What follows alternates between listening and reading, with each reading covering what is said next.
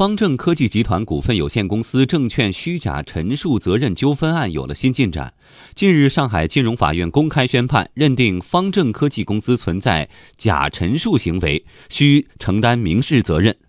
原告潘某等投资者最多获赔超过十八万元，这也是全国首例证券群体性纠纷示范案例。判决生效后，将为涉及这个系列案件的上千名投资者提供快速解决的流程示范。来听央广记者洪浩的报道。方正科技系列案是上海金融法院成立以来受理的规模最大的证券群体性纠纷案件。二零一七年五月，中国证监会对方正科技公司作出行政处罚，认定方正科技在二零零四年至二零一五年各期年报中未披露重大关联交易事项。这个系列案上千名原告投资者据此要求方正科技公司承担民事赔偿责任。今年三月二十一号，上海金融法院公开开庭审理方正科技系列案的示范案件。庭审中，就投资者损失核定，还引入了第三方专业辅助支持机制。上海金融法院经审理后作出一审判决，认定方正科技公司存在证券虚假陈述行为，需承担民事责任。虚假陈述的实施日为二零零五年三月十九号，揭露日为二零一五年十一月二十号，基准日为二零一六年一月五号。投资者在实施日到揭露日买入股票并持有至揭露日，最终受到损失的，推定与虚假陈述行为存在因果关系，可以获得赔偿。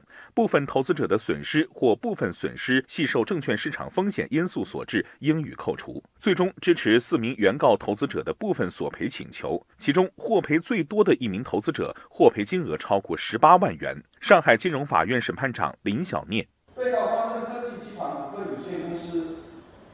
本判决生效之日起十日内，